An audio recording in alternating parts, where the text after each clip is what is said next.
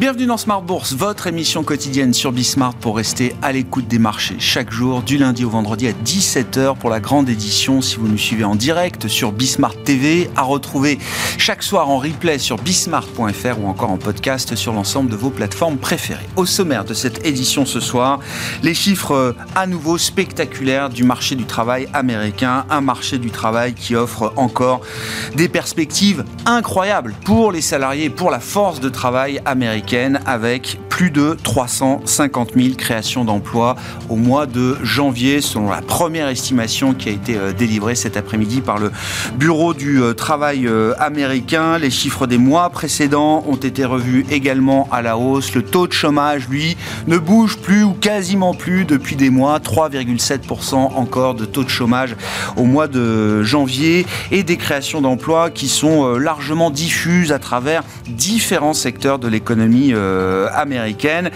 Le chiffre euh, a eu l'effet d'un choc euh, sur les marchés qui étaient déjà dans l'idée que les baisses de taux arrivaient prochainement du côté de la Réserve fédérale américaine. Évidemment, il faut revoir un peu sa copie de ce point de vue-là. Et on a vu parmi les réactions de marché la réaction de la courbe de taux aux États-Unis avec des rendements qui sont très vite remontés de 10, 15, 15 points de base tout au long de la courbe et un 10 ans américain qui est revenu s'installer à 4% et plus après ce chiffre incroyable encore une fois, que l'on va commenter avec nos invités dans quelques instants. L'autre chiffre incroyable du jour, c'est le rallye en une journée du titre Meta, Meta qui est en train d'ajouter 200 euh, milliards de dollars de capitalisation euh, boursière euh, en ce moment, avec une hausse de plus de 20% qui s'est encore accélérée depuis l'ouverture des marchés américains. Meta qui impressionne les analystes et les investisseurs avec ses résultats, la qualité de ses résultats, et qui entre même dans un nouvel l'âge, l'âge du dividende, puisque Meta, à travers sa jeune histoire, va verser le premier dividende de son histoire, dividende de 50 centimes par action pour euh, l'exercice euh, annuel, avec à côté de ça un programme de rachat d'actions qui a été encore gonflé de 50 milliards de dollars. Meta, donc la vedette du jour, après une semaine qui aurait été une semaine clé pour euh, la publication des résultats des grandes valeurs technologiques américaines. Ça s'est très bien passé également pour Amazon, qui fait partie des grosses valeurs qui euh, rallie euh, aujourd'hui sur le marché américain. Un peu plus timoré pour euh, Apple, effectivement, avec une déception notamment sur la croissance ou la décroissance des ventes d'iPhone en Chine, encore marquée sur le trimestre dernier pour Apple. Le titre est encore légèrement dans le rouge à ce stade à Wall Street. Vous aurez le détail de cette séance, de cette journée sur les marchés dans un instant avec Pauline Gratel. Et puis dans le dernier quart d'heure de Smart Bourse, une fois par mois, nous retrouvons les, équipes de Clartan associés pour décrypter un business case, un cas d'analyse fondamentale. Le dossier auquel nous nous intéresserons euh, ce soir, c'est le dossier Linde, l'air liquide euh, allemand. C'est un peu comme ça qu'on pourrait le voir euh, vu de, France. Linde qui est sans conteste le leader mondial des gaz industriels. Nous en parlerons avec Marie-Lou Goueffon, gérante chez Clartan, qui sera avec nous en plateau à partir de 17h45.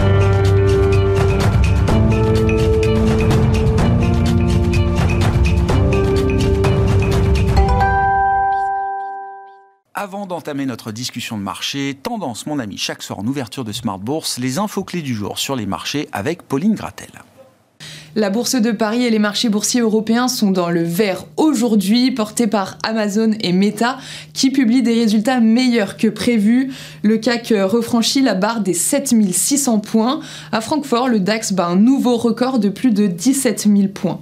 À Wall Street, le rapport sur l'emploi de janvier est l'événement macro du jour. L'économie américaine a créé 353 000 emplois en janvier. C'est bien plus que prévu par le consensus qui en anticipait 187 000 et 333 000 chiffres révisés en décembre. Le taux de chômage est resté stable en janvier à 3,7%. Après la publication de ces données, on a vu les taux américains bondir de plus de 10 points de base avec un 10 ans revenant à 4%. La tech en vedette, Meta annonce le paiement de son premier dividende et publie des résultats meilleurs que prévus pour le quatrième trimestre avec un bénéfice triplé et une hausse des revenus de 25%. Pour la période en cours, le propriétaire d'Instagram et Facebook prévoit une croissance de son chiffre d'affaires supérieure aux attentes. Son titre bondit de 17% à l'ouverture. Amazon dépasse les attentes des investisseurs, le groupe publie des résultats et objectifs supérieurs aux prévisions avec des ventes de plus 14% ainsi que des perspectives favorables pour le trimestre en cours. Ces résultats sont salués par le marché et le titre d'Amazon grimpe de 7%. De son côté, Apple cède 3% après une prévision des ventes d'iPhone à la baisse et un chiffre d'affaires en dessous des attentes. Les ventes en Chine, gros marché pour Apple, déçoivent particulièrement les investisseurs. Elles sont en déclin de 13%. Selon les données du LSI sur les 208 entreprises du S&P 500 à avoir publié leurs résultats, 80% sont supérieurs aux attentes. Côté valeur, on note la forte hausse de Valourec pour finir la semaine. L'entreprise relève ses perspectives à la hausse pour l'exercice 2023 et annonce une dette nette ramenée à zéro fin 2025. Le titre progresse de plus de 5% au cours de la séance. Lundi, les investisseurs prendront connaissance des prix à la production industrielle en zone euro pour décembre, des PMI définitifs pour le mois de janvier et de l'ISM Service américain. Tendance, mon ami, chaque soir, les infos clés de marché avec Pauline Gratel dans Smart Bourse sur Bismart.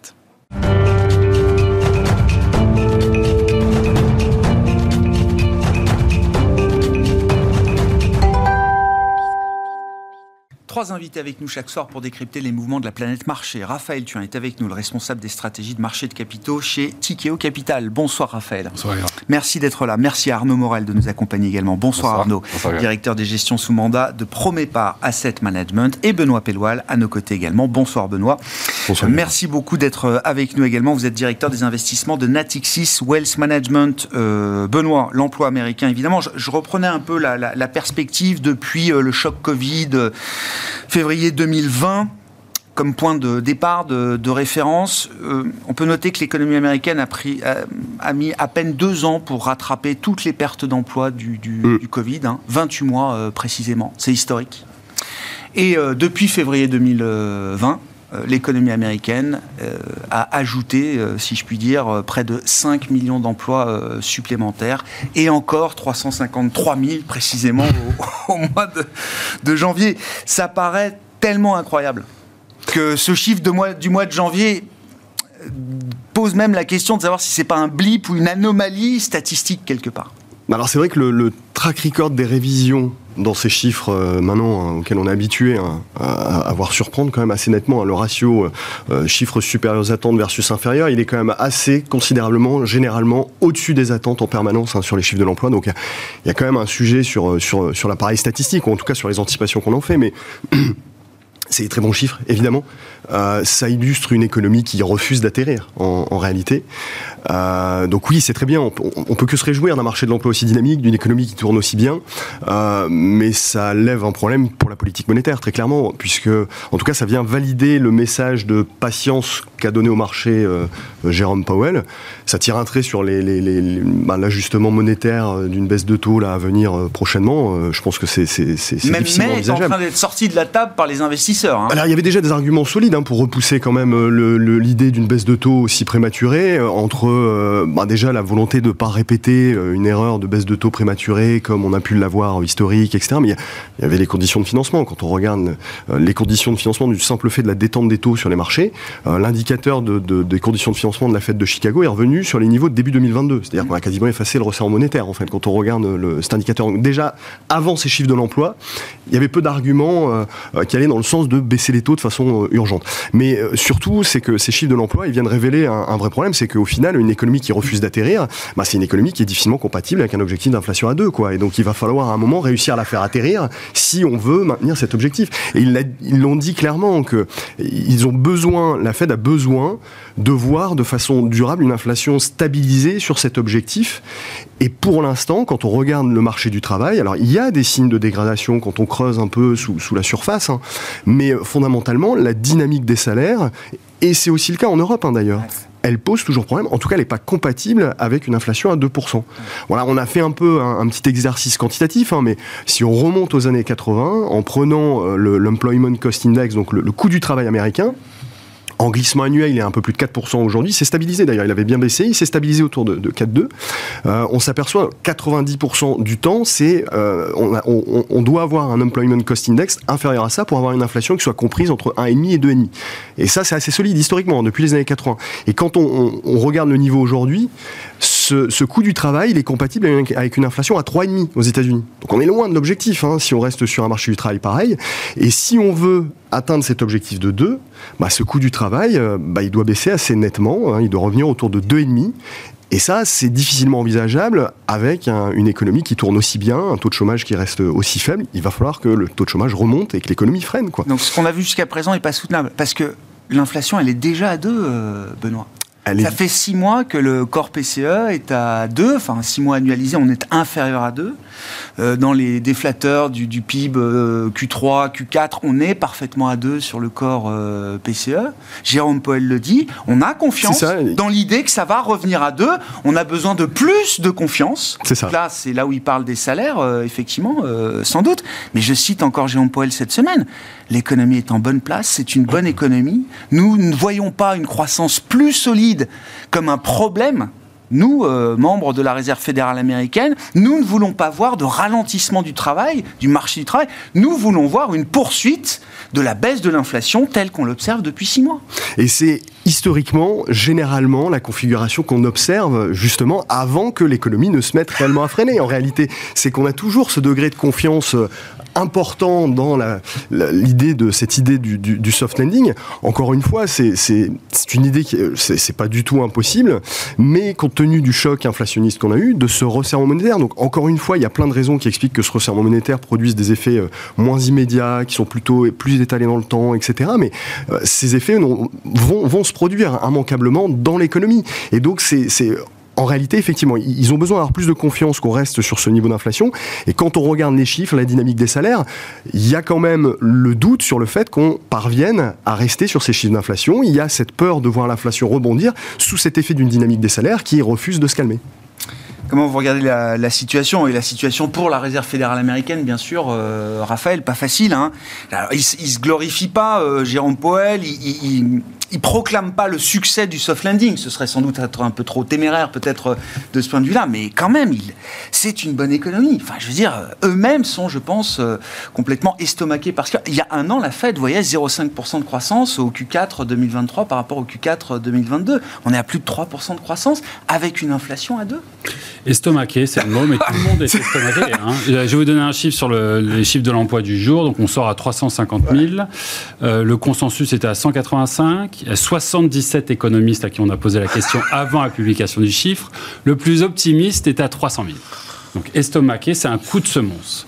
Et c'est un coup de semonce, le, cadre a été bien posé, à un moment où justement on est très attentif à ces chiffres, à la suite en particulier du discours de Jérôme Powell, qui, oui, se réjouit, semble euh, satisfait de la tendance actuelle, mais continue à dire que, attendez, là, euh, il y, a, quand même un concept de ce que certains appellent l'immaculée désinflation. Comment arrive-t-on à avoir de la désinflation à un moment où l'économie euh, carbure d'une part et le marché de l'emploi est d'une résistance absolue d'autre part ça, On ne l'explique pas. Et quand on ne l'explique pas pendant si longtemps, c'est que peut-être qu'il y a un loup.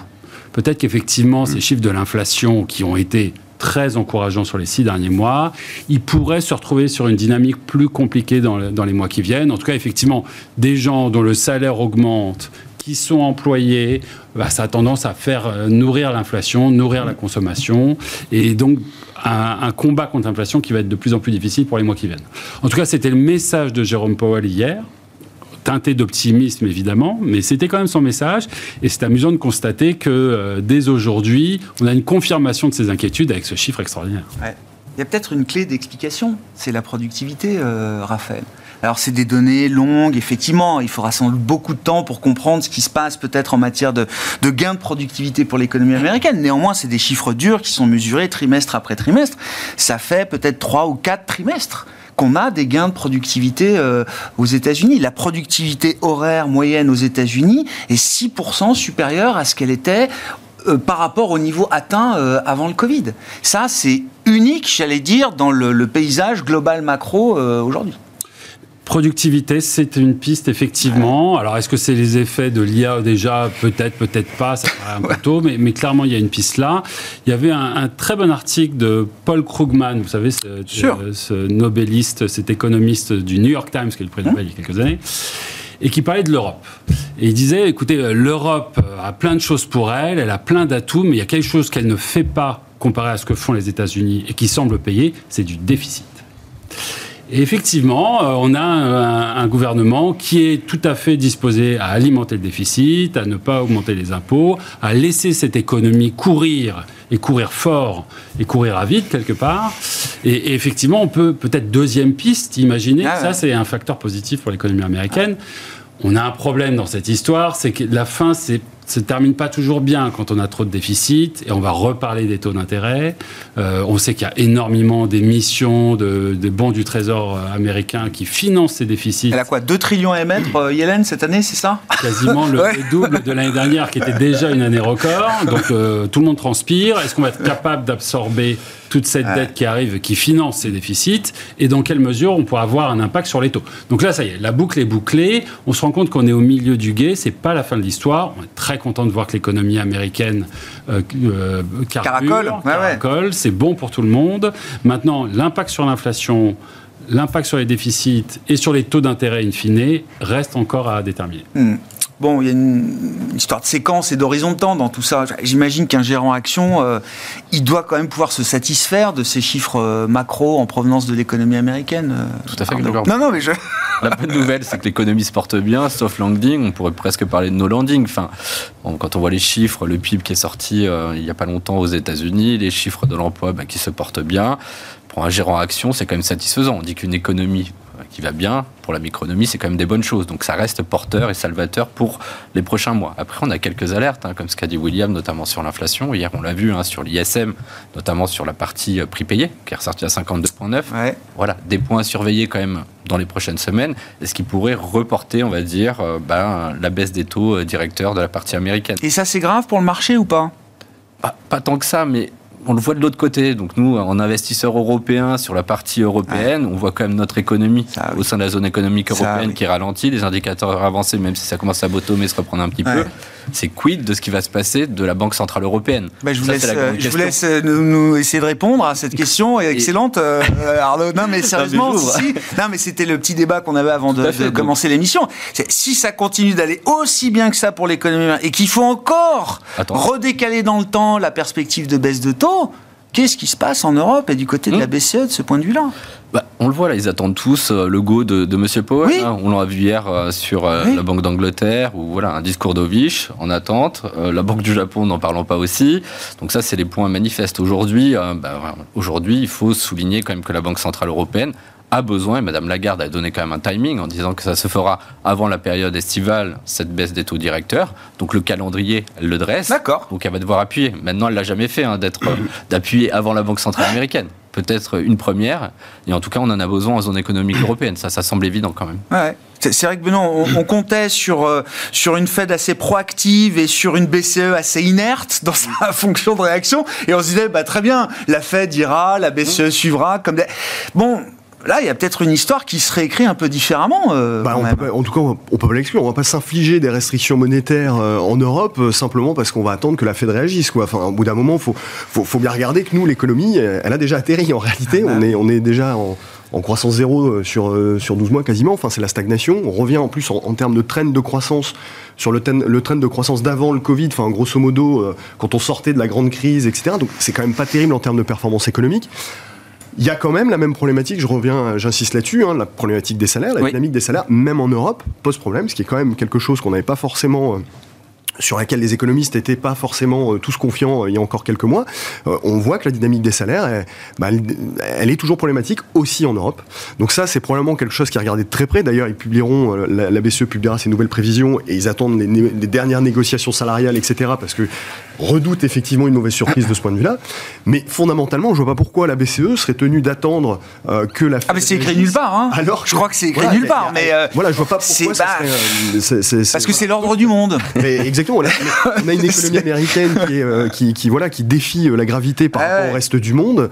On peut, on doit l'analyser séparément, quoi. Dans, dans- et la BCE, je pense, va, va la- l'analyser séparément, bien sûr. Et, et vous comprenez que ce que disait Arnaud, euh, euh, on comprenait que juin c'était euh, juin était un minimum. Euh, en termes d'horizon, et maintenant on est plutôt sur l'idée que juin euh, c'est au plus tard C'est ça. pour baisser les taux. Mais bien sûr, c'est D'accord. comme ça. C'est comme ça. Ouais. Après, encore une fois, ce serait pas une mauvaise nouvelle euh, relatif pour les marchés. hein. La, la- la- la dynamique relative de politique monétaire, ça compte pour les marchés. Justement, affaiblir l'euro, ça serait bon pour les exportations. On est une zone qui, bah, qui est très exposée au reste du monde, donc ça serait pas, ça serait pas si mal. Enfin voilà, on peut. Ouais. Mais ça viendrait aussi valider le scénario d'une économie qui a déjà largement atterri et qui a une croissance euh, un Oui, peu et puis qui s'est quand même euh, euh, complètement euh, euh, désynchronisé du, du- du rythme euh, américain. hein. Oui, et d'ailleurs, justement, je, Une forme de divorce, pour Je- le coup, assez large. quoi. Et justement, avec la productivité aussi, comme Ah oui. on voit bien que là-dessus, effectivement, aux États-Unis, le rebond de la productivité, on le voit que là-bas. On le voit pas dans les Non. autres pays. Alors attention aussi, c'est pas un, un tel rebond de la productivité, c'est super bien pour la croissance potentielle, le long terme, etc.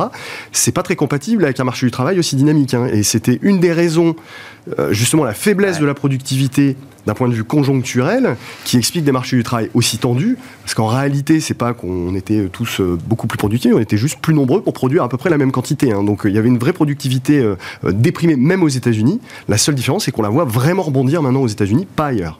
Bon, sur le divorce euh, Fed, BCE, Europe, euh, États-Unis, euh, Raphaël, et puis dans les facteurs et les points à surveiller, toujours du côté de l'offre, euh, il y a des choses à dire sur ce qui se passe en mer Rouge et ses conséquences.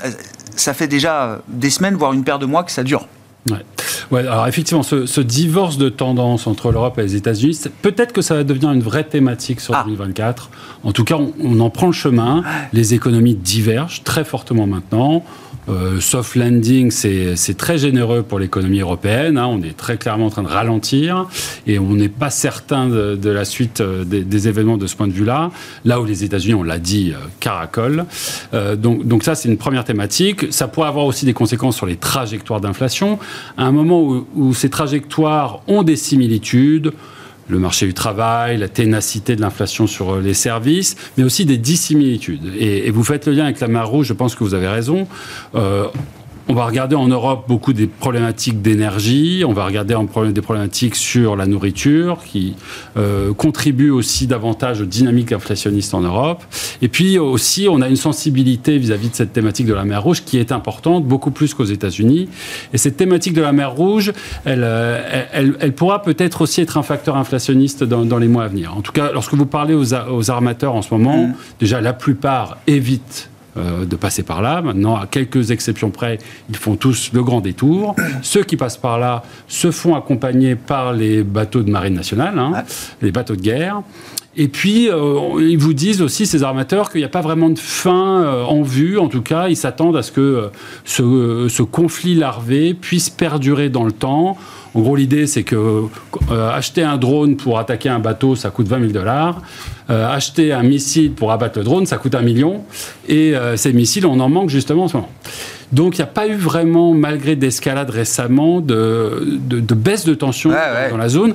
Donc, si vous regardez un petit peu... Ils euh, imaginent une persistance du phénomène. Euh, Je ne sais pas si c'est leur scénario central euh, aujourd'hui de dire que cette route-là restera fermée, euh, peut-être de manière structurelle, mais en tout cas, ils ont une réflexion sur l'idée d'une persistance et d'une route qui sera plus jamais la même. Il semblerait que c'est un vrai scénario tout à fait envisagé et ça contribue à cette volatilité du prix du fret. Et, et c'est important, le fret, vous souvenez-vous, ça a beaucoup amplifié les phénomènes, phénomènes inflationnistes dans le passé. Dans le cycle de désinflation aussi, on a eu Apag Lloyd récemment euh, qui a montré que sur Q4, euh, une baisse des, des coûts du fret de 50% comparé à l'année précédente. Leurs leur bénéfices sortent à moins 92% Mm. sur euh, Q4. Mm, mm. À l'inverse, depuis le début d'année, les prix du fret sont en hausse de 50%. Donc ça, ça va aussi contribuer à brouiller les cartes pour Madame Lagarde, euh, qui va être plus sensible aussi à ce genre de facteurs. Donc effectivement, une divergence entre les deux plateformes qui sera peut-être une thématique cette année et une thématique pour l'investisseur. On le voit. En termes de performance, sur les actions, sur le crédit d'un segment sur l'autre, en termes de valorisation, on est aussi sur des écartements qui sont très... Quand vous dites thématique de marché, partant de la divergence macro euh, qui pourrait s'accroître encore euh, Europe-États-Unis, euh, c'est quoi? C'est privilégier dans ce contexte des actifs américains qui sont peut-être déjà riches, hein, on va en parler, peut-être correctement valorisés. ça écarte l'idée d'un retour à la moyenne ou d'un rattrapage des actifs européens avec une décote toujours plus structurelle alors, très bonne question. euh, non, ça joue sur le forex, ça se joue. Euh, ça joue sur beaucoup de choses. Effectivement, la première, première constatation, c'est que la décote des actifs européens comparé aux actifs américains, quelle que soit la classe d'actifs, est historique. Jamais les actifs européens ont été aussi peu chers. C'est vrai sur les actions où pour le coup les actifs américains sont très chers, là où en Europe on peut dire qu'on n'est pas très cher. C'est vrai sur le crédit, les primes de risque en Europe sont plus élevées qu'aux US, qui est très rare dans l'histoire. Donc vous avez déjà cette euh, opportunité de dire oui, il y a peut-être plus de risques, moins de croissance, mais vous, avez des points d'entrée beaucoup moins exigeants. Et au final, lorsque vous faites une analyse euh, entreprise par entreprise, vous allez vous retrouver très souvent avec des entreprises d'excellente qualité en Europe qui ont souvent des métriques de, fondamentaux euh, tout à fait similaires à, des équivalents américains qui vont se retrouver 5, 20, 30% moins chers que l'équivalent américain. Simplement parce qu'elles sont cotées en Europe, quoi. Et que c'est des boîtes européennes, quoi. Voilà. Il y a une décote au risque Europe, comme il y a une décote au risque Chine ou au risque émergent, finalement. Euh, donc ça, ça va être aussi une source d'opportunité. Nous, on a eu tendance à réallouer du risque sur l'Europe. on trouve que cette décote, elle est excessive, que l'Europe a sûrement des atouts dans ce monde qui s'ouvre. Mais ça va être, selon nous, probablement une thématique de plus en plus pour l'investisseur pour en 2024. Ah ouais très intéressant sur comment oui comment ça peut se traduire. Il euh, euh, y, a, y, a la divergence macro et puis il y a ce que les marchés déjà anticipent et euh, en termes de décote, de primes de risque, etc. Eh ben oui, ben je alors justement c'est ce qui de nouveau rend aussi l'exercice d'allocation active assez intéressant parce qu'il faut bien avoir en tête cette migration de l'économie vers des taux plus élevés, etc. et tout ce dont on parle, ça a redonné du sens à faire de l'allocation active. Auparavant, on s'intéressait quasiment qu'au marché action, il y avait que là où on avait des rendements. C'est là où de nouveau ça redevient intéressant. On peut, et nous, c'est l'essentiel de, de, ce qu'on réalise actuellement, c'est de faire de la prise de risque en relatif, en vrai. En réalité, donc je rejoins tout à fait ce qui vient d'être évoqué, euh, notamment effectivement sur le crédit, ou justement en, Europe, sur des entreprises de bonne qualité, etc. Enfin, il y, y a, vraiment quelque chose à jouer, à la fois en termes de rendement, à la fois en termes de valorisation, parce qu'on attaque déjà un scénario qui est quand même, mm. quand on regarde le niveau des spreads sur des sociétés de très bonne qualité euh, en, en, zone euro, on est déjà en ligne avec des, bah, ce qu'on voit habituellement dans une récession. Donc euh, c'est assez cohérent. Euh, en revanche, effectivement, sur les marchés actions, je pense que les différentiels sectoriels, le tilt beaucoup plus valeur de croissance aux États-Unis, la dimension tech, et quelque chose qu'on a tendance à, plutôt privilégier justement, notamment dans notre scénario où euh, ben, il va falloir que cette économie américaine elle atterrisse, à un moment et, euh, et, effectivement euh, dans ce genre de scénario on aura plutôt tendance à privilégier la qualité etc qu'on retrouve particulièrement sur ces valeurs de croissance côté, côté US. Bon, bah, parlons-en justement de la croissance américaine Arnaud, ben, on parlera des résultats mais il faut qu'on attaque par Meta parce que c'est quand même l'autre événement du jour avec les chiffres de l'emploi américain. Là aussi c'est spectaculaire. Je crois que ça prend plus de 20 au moment où on se parle, c'est déjà historique peut-être dans l'histoire de Meta, une séance comme ça, un rallye sur une seule séance de plus de 20%, 200 milliards de, market cap euh, ajoutés, et visiblement euh, la feuille de route euh, livrée aux investisseurs, oui, satisfait, satisfait tout le monde là. Tout à fait. Alors déjà le point saillant, aujourd'hui on le voit, on a tous les GAFAM qui ont publié, on voit Microsoft, hein, c'était très très bon, mais on voit c'est vraiment des arbitrages en termes de valorisation. Euh, on voit donc Meta, euh, en termes de valorisation, on est vraiment sur la moyenne historique, même en deçà de la moyenne historique des dix dernières années. C'est quoi C'est la moins chère du groupe? C'est la moins chère du groupe. Après, vous avez Amazon qui est sur sa moyenne 5 ans. Donc, ceci expliquant aussi les rebonds assez forts de 20%, de 8% pour Amazon. Donc, Meta aujourd'hui, euh, ben, tous les chiffres sont au-dessus. Un chiffre d'affaires, BPA, ça c'est chose importante. On a surtout un programme d'achat d'actions qui est ajouté de 50 milliards. Et la cerise sur le gâteau, hein, c'est ben, un dividende qui arrive à 0,5 centimes par action. Mais quand même, ça montre la transformation de méta. On reprend quand même il y a 3-4 ans, on était sur un projet de métaverse, de forts investissements euh, sur cette partie-là. Aujourd'hui, on arrive sur une société qui arrive à maturité, avec beaucoup de confiance. On parle beaucoup moins voilà, de développement, d'investissement sur cette thématique de la métaverse. Et l'arrivée du dividende, bah, ça l'amène, on va dire, dans la catégorie ben, des must-have américaines. Et c'était la dernière des GAFAM qui ne distribuait pas. Donc, ça devient, comme, comme vous disiez tout à l'heure, les, les, dividendes aristocratiques, c'est ça Tout à fait. Elle elle, elle, est candidate, pas encore. Non, mais là, c'est 50 centimes par action. Je crois que c'est la classe 31e au sein du S&P 500 pour le, en termes de dividendes, de montant de dividendes versés. Mais on peut imaginer que ça va grossir, que ça va grandir. elle est candidate à rejoindre des Microsoft ou des Apple à ce titre-là. Tout à fait. Bah, retour à la croissance, on regarde vraiment, elle avait énormément profité de la période de Covid. On a eu bah, des périodes d'investissement qui ont été faites massivement sur les deux dernières années. Une croissance, une décroissance, pourrait-on appeler, une mmh. pression sur les marges. Aujourd'hui, on revient sur les niveaux avant le Covid en termes de croissance organique et surtout en termes de marge. Ça, c'est quand même important.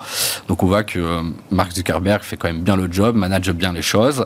Euh, le point important, enfin, c'est une statistique impressionnante, on en parlait ce matin, c'est qu'aujourd'hui, ben, dans le monde, vous avez, euh, en termes d'applications, ben, vous avez 3 milliards de personnes qui se connectent aux applications de, du, groupe Meta. Enfin, c'est impressionnant. Ça montre aussi quand même l'ampleur. Facebook, Instagram, WhatsApp, c'est les principales, hein, c'est ça Oui, oui, non, mais je. je... pas aller trop plus loin dans, sur ce sujet-là, mais oui, voilà. Mais, mais ça fait déjà des grosses C'est quand même important. Hein, on a 8 milliards, 3 milliards de connexions par mois. Euh, sur cette thématique-là, on voit des revenus quand même publicitaires qui reprennent. C'est quand même la bonne surprise aussi quand on voit Alphabet qui, voilà, qui, qui avait un peu plus de difficultés sur cette partie-là. L'image, l'image pub côté euh, Meta était bien plus euh, glorieuse que ce qu'on a vu sur Alphabet. Ça, c'est des choses importantes. Donc, bah, Meta arrive en termes de rentabilité et en termes de dividendes dans les grands groupes, on va dire, des méga caps américaines technologiques. Après le, le gros crash de 2022, l'échec du métaverse, etc., Zuckerberg a dit 2023, c'est l'année de l'efficience. Et dans, dans, la jeune histoire de Facebook, hein, c'est une boîte qui a 15 ans, euh, même pas. Euh, aujourd'hui, la cotation, c'était début 2010 ou 11 ou 12, je sais plus, dans ces eaux-là. Euh, ça s'est traduit comment bah. Parce que c'était un vrai test pour ces grands, et pareil pour Amazon, etc. Je veux dire, c'est la première fois, dans, en tout cas dans l'histoire récente, que ces groupes-là euh, sont allés tailler le gras euh, et, remis euh, peut-être un peu de productivité aussi dans leurs équipes. on en parlait tout à l'heure, mais ils avaient coupé pas mal dans les effectifs hein, il y a un an et demi, fin 2022, ils coupent 15% des effectifs. après, comme on en parlait tout à l'heure, il y avait peut-être des, jobs hein, qui étaient un peu superficiels, mais voilà, ça a été coupé à l'intérieur. Une contrôle des coûts quand même drastique, à l'exercice 2023, des plans de capex qui me semblent maîtrisés, plans de capex CAPEX annoncé 2 milliards, qui sont quand même bien ciblés hein, sur la partie euh, processeur, que ce soit sur la partie intelligence artificielle ou non artificielle. Donc le groupe euh, montre aujourd'hui euh, bah, voilà, un exercice optimal. Raphaël, quand on, bon, Meta, c'est l'exemple du jour, mais c'est vrai que le tir groupé quand même des GAFAM semble montrer que le, marché n'est pas complètement lassé de ses valeurs encore aujourd'hui. Non, et tire le marché vers le ah haut. D'ailleurs, on peut résumer le rallye récent à un rallye US, tech, IA. Quand vous avez dit ça, vous avez tout dit. Vous enlevez ces valeurs-là, ah, vous regardez la performance du S&P 493 euh, on est très proche de ce que fait l'Europe. Si vous regardez la croissance des résultats attendus pour 2024, c'est exactement en ligne avec ce que fait l'Europe, plus 5%. La croissance des 7 magnifiques, plus 35% pour 2024. Donc la croissance, elle est là, ça tire le marché vers le haut. C'est vraiment ça le facteur de risque numéro un positif pour le marché. Et c'est vrai qu'on est, on est impressionné par cette capacité de génération de profits récurrente. Nous, nous on les regarde, toutes ces 7 magnifiques, à travers trois prismes, trois méga-tendances. Première méga-tendance à laquelle elle vous expose, c'est la croissance de la publicité en ligne. Alors, c'est pas nouveau, mais c'est vrai que c'est un gigantesque marché ah qui est capturé par une petite poignée d'entreprises qu'on vient de citer et qui grossit très vite, qui gagne des parts de marché. Donc ça, c'est une première façon de s'exposer. Deuxième façon, c'est le cloud plus récent, mais c'est aussi un marché qui devient un peu plus mature et qui a des taux de croissance très importants. Et puis le nouveau euh, facteur de croissance, c'est évidemment l'IA. Et encore dans tous ces noms-là, vous allez avoir les leaders de demain. Après, quand vous regardez sur les sept magnifiques, et d'ailleurs le marché est en train de les différencier, peut-être qu'il va falloir qu'on recycle l'expression, euh, ou qu'on en trouve une autre. Euh, c'est vrai qu'elles ne sont pas toutes positionnées de la sorte, elles n'ont pas toutes les mêmes valos. Euh, et effectivement, sur Apple, qui a un business très différent, qu'on pourrait peut-être d'ailleurs plus comparer à un business de, consommation, discrétionnaire ou pas d'ailleurs. Ouais, ça se commoditise un peu. ou évidemment Tesla, on est, on est sur des dynamiques qui sont très différentes. Donc il faut en avoir, il y en a qui sont effectivement pas chers, qui justifient l'investissement, c'est là où il y a de la croissance. Maintenant, en termes pour l'investisseur passif, on va dire, qui regarde le marché euh, aujourd'hui, lorsque vous, regardez la performance, lorsque vous regardez la valo, lorsque vous regardez le risque, le risque c'est US Tech IA. Comprends. Oui, et puis ça implique un, un risk management important, effectivement, euh, dans un portefeuille euh, global. On peut Et pas- de la, pla- de la place pour être déçu. et de la place pour être euh, déçu. Non, non, mais c'est sûr. Oui, oui. Alors c'est pas dans la même dimension, mais un Dassault Systèmes hier, euh, voilà, sur la partie software, peut décevoir. Ça fait partie. je, je vais pas dire que c'est notre Gafa, mais ça fait partie des boîtes tech françaises, européennes, chèrement valorisées, des darlings. Qui, sur une séance, peuvent euh, parfois décevoir avec un- une sanction à 10%. remettre- Arnaud, Non, non, bah, c'était pas une vraie déception. Non, mais après, depuis le 1er novembre, ben, Dassault Systèmes, c'est plus de 40% avant Ah publication. oui, oui, il y a un rallye énorme, On bien sûr. reprend, vous Oui, avez oui. raison sur les niveaux Ah bah, de la baisse des taux, enfin, la perspective, 40 oui, oui. fois. Après, on a quand même revu les BPA à la hausse. On attend 12-13% de BPA sur l'année. Vous avez une valorisation qui s'est décontractée aussi, on va dire ça comme ça. Mmh. On est à 28 fois les bénéfices. Le management a tenu ses engagements qui étaient de doubler les bénéfices par action sur les trois dernières années. Mmh. Donc les moins 10%, on va plus euh, dire que c'est un phénomène technique, d'algo, euh, voilà, d'éléments comme ça, en disant, bah, j'ai du mal à l'expliquer, mais moins 10 sur une société comme Dassault Systèmes, voilà, ça semble quand même un peu incohérent, mais c'est un peu le bain aujourd'hui des, des gérants. Enfin, on a beaucoup d'accidents, vous voyez euh, des Ah valeurs oui. comme euh, LVMH qui prend 10%, vous voyez euh, une valeur comme SAP SML qui prend une dizaine de pourcents. Enfin, c'est int- enfin, c- ça pose question hein, par moment aussi. Ouais, hein. pour des grosses, grosses capitalisations hein. boursières, ouais, effectivement. Euh, on parlait du, du- du début de changement de, de- de statut de Meta avec euh, l'entrée dans l'âge du premier Mhm. dividende. Euh, est-ce qu'à l'inverse, il y a quelque chose qui se passe du côté d'Apple, justement Euh, Est-ce que le statut est fragilisé Euh, C'est plus la même hype, hein, c'est sûr, c'est plus la même dynamique boursière. Ça fait quand même plusieurs trimestres que la croissance est zéro. Alors elle revient positive, là, je crois, sur le dernier, euh, sur le dernier trimestre. L'Eldorado chinois, qui était quand même une grosse partie aussi du cas d'investissement, euh, bon, bah, semble se, se- se réduire un petit peu. Ah, écoutez, autour de la table, on est tous équipés, on a tous des téléphones. Donc voilà, c'est la même chose un peu partout dans le monde. On a Ouais. des taux d'équipement qui sont Ouais, mais j'en ai pas, j'en ai pas acheté euh, un par an euh, Ouais, vous comme avez- comme les premières années, comme, depuis importante. 2007, quoi. On voit que l'innovation est moins importante, mais clairement, vous avez un taux d'équipement aujourd'hui. bah, C'était relayé hein, par, par Plus de Cook 2 hier, milliards. hein, voilà, vous avez pratiquement 2 milliards 2 Ouais, c'est de taux d'équipement. Personnes équipées. Ouais. Alors là, c'est quand même, enfin, Ouais. énorme. Et les services dessus, alors Donc l'idée, c'est ça le grand. euh, relais. ouais. Vous aviez 6% il y a 3 ans, euh, qui- les services représentaient 6% du chiffre d'affaires il y a 3 ans. Aujourd'hui, on est à 18%. D'accord, ça même margé à plus de Bien sûr. 50%. Et là, on le voit hein, sur les chiffres de niveau de marge, en tout cas qui ont été annoncés, c'est clairement le relais de croissance des années futures. Mais clairement, il va falloir que nous attend- s'attendre à un niveau de croissance beaucoup moins important. La question maintenant se pose de savoir le niveau de valorisa- valorisation à 28 fois les bénéfices quand on les attend de BPA à moins 4% pour l'année 2024. C'est un sujet, clairement. Voilà. Après, c'est d'autres sujets, on en parlait tout à l'heure. Bah, quand vous euh, générez pratiquement 100 milliards de Ah bah cash, oui, on en revient. Vous êtes rémunéré à 5%, bah, c'est comme une SICAV monétaire, Apple. Euh, des fois, peut-être qu'aussi les investisseurs se disent c'est peut-être plus certain C'est ça, ouais. et sûr d'investir. Apple que sur de la dette américaine. Je minore mes propos, mais en tout cas, euh, ouais, voilà, ouais. un arbitrage qui peut être fait, vu, entendu, euh, sur les marchés financiers. Donc, clairement, il y a un changement de On business. avait mais on voit qu'il y a calculé, euh, au regard de leur, de leur trésor disponible et des, des rendements Mhm. du cash aujourd'hui, c'est 1 milliard, 1 milliard 5 de résultats automatiques quasiment chaque euh, trimestre. euh, Ça doit être ça. c'est, enfin, c'était, je sais plus, c'était par trimestre. Enfin bon, bref, c'était spectaculaire. Quoi. Ça génère un rendement financier. euh, toujours présent dans l'allocation de, de Warren Buffett. Donc euh, voilà, c'est des choses. Oui, plus que jamais. On le reprend en référence. plus que jamais. Euh, oui, c'est impressionnant la position de Buffett sur, euh, sur Apple.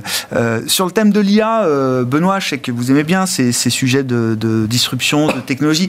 À quelle vitesse ça se diffuse euh, Quels sont les secteurs au-delà de Nvidia euh, et des, des chips qui, qui- qui vont bénéficier de ce mouvement assez, assez rapidement? Enfin, est-ce que ça se diffuse plus vite que les technologies précédentes? Est-ce que ça va irriguer plus vite hein, plus de secteurs que, que, que lors des précédentes révolutions technologiques? Ça semble être le cas. En tout cas, quand on regarde aux États-Unis, justement, euh, ce, ce rebond de la productivité qu'on note, beaucoup l'imputent justement aux premiers effets. euh, Oui, parce qu'on ne sait pas trouver d'autres explications, quoi.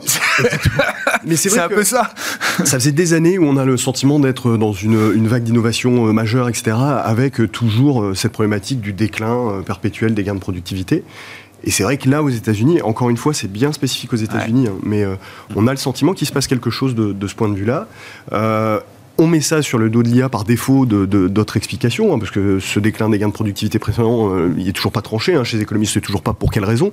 Euh, mais force est de constater qu'il semble y avoir un réel, un réel impact. Euh, en termes de secteur, tous les secteurs en réalité seront, seront, impactés. Et je pense que c'est ça qui fait la différence, c'est que euh, il y a probablement une, une diffusion peut-être plus rapide, mais surtout une, une possibilité de démultiplication des utilisations à peu près partout. Et je pense que ça, c'est fondamental. C'est-à-dire que c'est un vrai impact macroéconomique, d'où ce qu'on peut en attendre en termes d'enthousiasme, en termes de, de productivité. On sait qu'on va chercher à capter le plus de valeur, euh, boursièrement parlant, là, euh, partant encore une fois du secteur des semi-conducteurs et des, des stars de ce secteur qui sont bien identifiés par tout le monde et sans doute détenus euh, par euh, tous ceux qui souhaitent en détenir aujourd'hui. Bah, il faudrait regarder le, notamment combiner ce thème, c'est vrai que ce, ce, ce, thème à la fois de, de régionalisation des échanges, d'un monde un peu plus compliqué, où on relocalise, etc. Enfin, euh, même si dans les faits c'est un peu discutable, hein, mais c'est un thème qui revient euh, assez, de façon assez importante. Avec l'intelligence artificielle, bah, il y a du côté de l'industrie, en fait, il faut essayer d'élargir un peu les utilisations, parce que euh, nous, on est, on est, tenté de penser que s'il doit y avoir mouvement de réindustrialisation, relocalisation, etc., ça va pas se traduire par énormément d'emplois, en réalité. Ça va se traduire par énormément d'automatisation. Et il y a de la marge pour automatiser justement les chaînes industrielles, notamment en Europe, etc. Et effectivement, euh, au-delà du spectre, enfin du segment naturel de la tech et de tout ce qui est associé, je pense qu'effectivement, il faut regarder un peu plus loin, et notamment du côté de l'industrie où il y a vraiment de la marge. Mmh. Euh, je voulais bien qu'on dise un petit mot de l'Asie, de la Chine, euh, notamment le marché chinois. Euh, est-ce que la question étant, est-ce que est-ce qu'il y a un plancher, quoi? personne n'est obligé d'être investi en Chine euh, aujourd'hui. Euh, heureusement, plus difficile d'éviter l'Europe ou les États-Unis, mais c'est forcément quelque chose qu'on qu regarde, même si on n'a pas besoin d'être investi directement là-bas, en tout cas sur la, sur la partie côté euh, liquide. Ouais, alors, je, avec beaucoup d'humilité, je vais vous le dire comme ça, la Chine, c'est le grand point d'interrogation. C'est vrai d'ailleurs d'un point de vue corporate et et si vous écoutez par exemple les, les commentaires des, des, des, entreprises de luxe, elles ont de grandes incertitudes ouais. sur les perspectives de la Chine et du consommateur chinois en 2024. que pour l'investisseur, évidemment, un marché qui tombe comme une pierre. Ça fait des années qu'on dit qu'il est pas cher ce marché, bah, il est de moins en moins cher. Alors oui, on peut imaginer qu'il y aura un rebond à un moment, que peut-être qu'on part trop bas et qu'on méritera de rebondir, mais le fait est que la tendance est mauvaise, la visibilité est mauvaise. On voit aujourd'hui beaucoup de sorties d'investisseurs de, de, tous horizons qui se détournent complètement de, du marché, et, et, aussi pour des bonnes raisons, parce qu'il y a aujourd'hui des vents de face euh, structurels face à la Chine qui, euh, qui rendent prudent. Euh, on va parler effectivement d'une économie qui a beaucoup de leviers, beaucoup de dettes, qui est en train petit à petit d'apurer cette dette, et ça se fait à un coût très important pour les investisseurs. On pense en particulier à l'immobilier.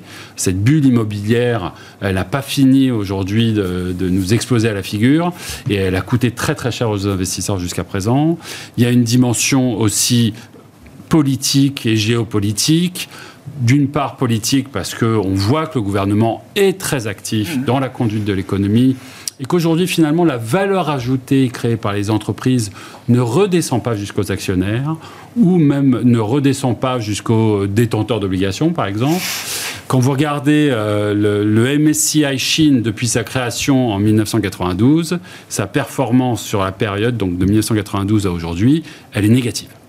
Donc il n'y a eu aucune ah création de valeur, alors qu'en entre-temps, l'économie a explosé. Ah ouais. Donc ça, ça, ça interroge trop de dettes, des problématiques politiques, des problématiques géopolitiques aussi, évidemment, et puis une croissance qui va aller en euh, convergeant, on va dire, vers les économies matures, qui va être structurellement moins forte dans les années à venir. Donc on a un cocktail qui est pas très encourageant. Alors c'est vrai que c'est pas cher, mais les value traps, ah bah, les pièges oui. à investissement, oui. ça existe. Il y en a dans l'histoire. Euh, et donc, ça donne pas envie. Ouais. Euh, donc, nous, on, on, a, on, a, on, a, regardé sur les actions à un moment pour investir, mais si vous êtes investisseur action, en fait, vous ne détenez pas euh, l'entreprise directement, vous passez par une structure intermédiaire qu'on appelle les VIE, ouais. souvent basée au Caïman qui peuvent euh, s'écrouler comme un château de cartes. Donc on a effacé euh, cette option de la, de la, table. On, était, on, a, on a des analystes à Singapour qui couvrent la Chine côté obligataire. On était investi dans le passé. La, la crise de ah, l'immobilier nous a fait euh, retirer des, ah, ouais. des billes parce qu'on se rend compte que les standards de transparence... Ça sort de votre radar peu à peu, quoi. Et dire clairement. Donc, voilà, les investisseurs ah ne souhaitent plus s'y mêler. Il y aura sûrement pour ceux qui souhaitent faire des coups. Oui, il y aura des rebonds. Euh, des oui, rebonds, peut-être aller trop loin. Oui, c'est pas cher, etc. Mais lorsqu'on investit l'argent de ses clients ou de ses enfants sur le long terme, on appuie sur pause et on réfléchit. Ouais. Il y a mieux à faire que la Chine, sans doute, euh, en ce moment. On peut terminer avec l'exemple de Ferrari, euh, Arnaud. ça, reste, oui, sans, transition aucune. Euh, même si peut-être qu'il y a quelques Ferrari en Chine. Hein, bah c'est sans doute. Hein Un des gros avantages de Ferrari, c'est de ne pas être exposé à la Chine, justement. ah oui, ils vendent pas du tout. Ouais, rien du tout. Ah ouais, c'est rien pour eux. D'accord. Et on met en avant dans les cas d'investissement, justement, de ne pas être exposé au marché chinois. Donc Ferrari. Les Chinois n'aiment pas les Ferrari? Non, oui. Pourtant, je suis sûr qu'il y a des Chinois qui ont les moyens d'acheter des Ferrari quand même. Ferrari qui ne veut pas vendre ah, Ferrari choisit ses clients. C'est quand même une chose importante ah, aussi. Hein. toujours cet aspect aussi de, bah, de premiumisation, de personnalisation chez Ferrari. Donc eux-mêmes limitent ce risque. Sur cette partie-là, parce qu'on peut avoir des problématiques sur les clients. Le jeu, euh, voilà, plein de ah, choses intéressant. Ah, mais très intéressant. Donc 2% du chiffre d'affaires. On est plutôt placé sur la partie américaine, sur la partie européenne et euh, chez les Émiratis. enfin voilà, des valeurs sûres pour faire et surtout en termes d'image de marque, je pense. Et ça, c'est des choses importantes. Donc des résultats records qui ont été délivrés par Ferrari un peu court sur la partie livraison avec une livraison de 450 véhicules, mais on voit que l'effet prix a été quand même bénéfique, des niveaux de marge qui sont arrivés sur des niveaux records. Ils nous ont rassurés, notamment sur les perspectives 2025-2026, parce qu'on est un peu plus loin avec Ferrari quand même, on a des carnets de commandes sur 3-4 ans. Donc ça, c'est des choses intéressantes. Après le point, nous, ce qu'on a fait, on a pris des bénéfices sur ces niveaux-là. On, la ah. garde, on la conserve à 48 fois les bénéfices. Mais ça, c'est de la hein. gestion euh, du portefeuille, quoi. À 48 fois les bénéfices par rapport à un Hermès où on est quand même à 41, 42 fois. Voilà, ça commence euh, quand même. Et on a accompagné le parcours boursier de pratiquement 400% sur les cinq dernières années. Donc voilà, un très beau titre, mais euh, un niveau de valorisation commence à être excessif et surtout dans un secteur automobile, voilà, qui reste quand même régulé quand même de façon drastique, surtout en zone économique européenne. Même pour Ferrari? Moins pour Ferrari, mais bah, passer le cap oui, c'est parce que c'est à 4 roues que c'est une voiture. Euh, Aujourd'hui, c'est quand même 44% des véhicules, 44% des véhicules vendus par Ferrari, c'est des véhicules hybrides. Donc voilà, après, c'est euh. des points importants plus le recrutement d'Hamilton, c'est ça C'était la news du jour, visiblement, qui a peut-être même dépassé mondialement la publication des résultats de Ferrari pour dire les choses. voilà, dans un marché. J'ai pas, j'ai pas suivi depuis longtemps la F1, peut-être depuis que Ferrari n'a plus remporté de titre. Euh, d'ailleurs, je crois que c'était il y a 15 ans. Euh. Je crois même que chaque fois qu'ils ont recruté un champion du monde, il a pas gagné. Mais... C'est vrai? Ah merde, mince. Bon. Ça c'est. Bon. bon, enfin, c'était le gros transfert du jour. Merci beaucoup, messieurs. Merci d'avoir été les invités de Planète Marché ce soir. Arnaud Morel, premier par Asset Management, Raphaël Thuin, Ticket au Capital et Benoît Pelloal, Natixis Wealth Management.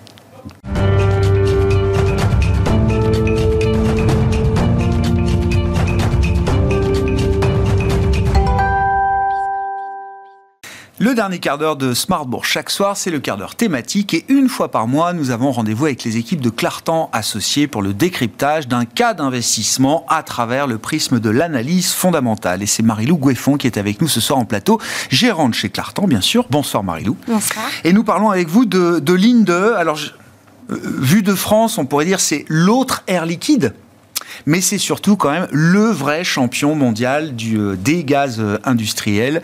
Le groupe euh, Linde, historiquement qui est un groupe allemand, c'est ça, euh, Marilou Qu'est-ce qu'il faut savoir de Linde et de sa position de numéro un mondial des gaz industriels? Alors c'est exactement ça, c'est le numéro un mondial des gaz industriels, c'est le grand rival d'Air Liquide, mais il devance notre champion tricolore avec 33 milliards de dollars de chiffre d'affaires. Alors son histoire, euh, elle remonte à 1879, lorsque l'entreprise a été fondée par un ingénieur allemand, Karl von Linde, un scientifique euh, qui était reconnu pour ses recherches dans les technologies de liquéfaction des gaz par cryogénie. Et d'ailleurs, il est devenu précurseur euh, du réfrigérateur moderne. Et donc, en véritable homme d'affaires, euh, Karl von Linde va implanter sa société outre-Atlantique euh, dès 1907. Et puis, au fil des décennies, ils vont euh, accumuler une expertise unique et enrichir leur portefeuille de brevets.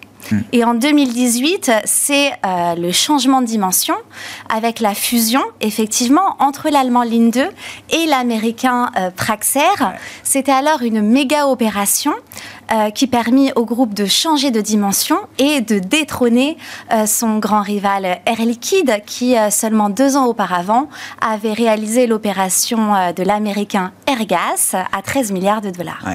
Et ce que vous dites, c'est que Linde, en rachetant Praxair, à verrouiller définitivement le marché d'une certaine Oui, manière. euh, c'est ça, c'est probablement l'ultime grande consolidation possible du secteur. Ouais. Ce qui fait que Linde est quand même aujourd'hui, vous le disiez, un cran au-dessus d'Air Liquide. On adore Air Liquide, c'est un champion mondial, mais ça n'est pas le champion mondial des gaz industriels. Comment on mesure l'écart aujourd'hui justement Alors, entre Linde et et Air Liquide? La part de marché, tout simplement. Euh, on peut dire que l'INDE est un vrai leader parce qu'il commande un tiers euh, d'un marché mondial des gaz industriels qui est évalué à 100 milliards de dollars en croissance régulière avec de la visibilité. Et puis, en termes de capitalisation boursière, euh, l'entreprise aujourd'hui représente plus de 200 milliards de dollars de capitalisation. C'est deux fois plus qu'Air Liquide, ce qui vient confirmer son statut. En quoi consiste concrètement euh, le métier ou les métiers du gaz industriel euh, et où est-ce qu'on retrouve ces applications, j'allais dire, en bout de chaîne? Alors très concrètement, donc Linde produit des gaz industriels. Alors les gaz industriels, qu'est-ce que c'est? Ça peut être des gaz atmosphériques ou gaz de l'air. Ce sont les gaz qui sont présents euh, dans l'air que nous respirons. Donc bien sûr l'azote, l'oxygène, l'argon et les gaz rares. Donc là, on va les préparer en liquéfiant l'air, en le refroidissant jusqu'à séparer ces différents composants. Et puis il y a les gaz de procédé qui sont donc produits à travers un processus industriel qui va permettre euh, d'en exploiter pleinement des propriétés ou des caractéristiques, notamment euh, le dioxyde de carbone, le propane, l'hydrogène ou l'hélium. Donc on comprend euh, que toutes ces petites molécules sont indispensables à nos vies, à nos économies, et donc on les retrouve dans un grand éventail de métiers euh, tels que euh, la santé, les produits de grande consommation, euh, la chimie, l'énergie, l'électronique ou même la métallurgie. Donc peut-être pour donner trois exemples très concrets, en électronique, on va utiliser des gaz vecteurs ultra purs comme de l'azote de très haute pureté pour produire des semi-conducteurs performants. On utilise également dans le raffinage de l'hydrogène euh, pour réduire euh, le taux de soufre des carburants. Et puis dans la santé, on fournit de l'oxygène, mais aussi euh, du protoxyde d'azote pour les salles d'opération. On comprend que ces gaz sont partout, euh, les applications sont multiples et qu'on est vraiment au cœur de l'économie réelle, enfin de l'industrie euh, au, au sens le plus tangible euh, du terme. Euh, Marilou, c'est c'est ce qui fonde pour vous le cas d'investissement. C'est c'est là où on arrive à quand même capter, créer le plus de valeur également quand on regarde ces- ce segment-là des gaz industriels? Alors effectivement, c'est une industrie qui est très intéressante. C'est une industrie d'avenir où le produit est absolument critique pour le client. Je dirais qu'en plus, euh, l'intérêt de l'investissement, il réside dans la structure du marché. Parce qu'on a ici un paysage concurrentiel oligopolistique qui est concentré autour de trois acteurs principaux. Donc on peut parler d'une certaine discipline de prix.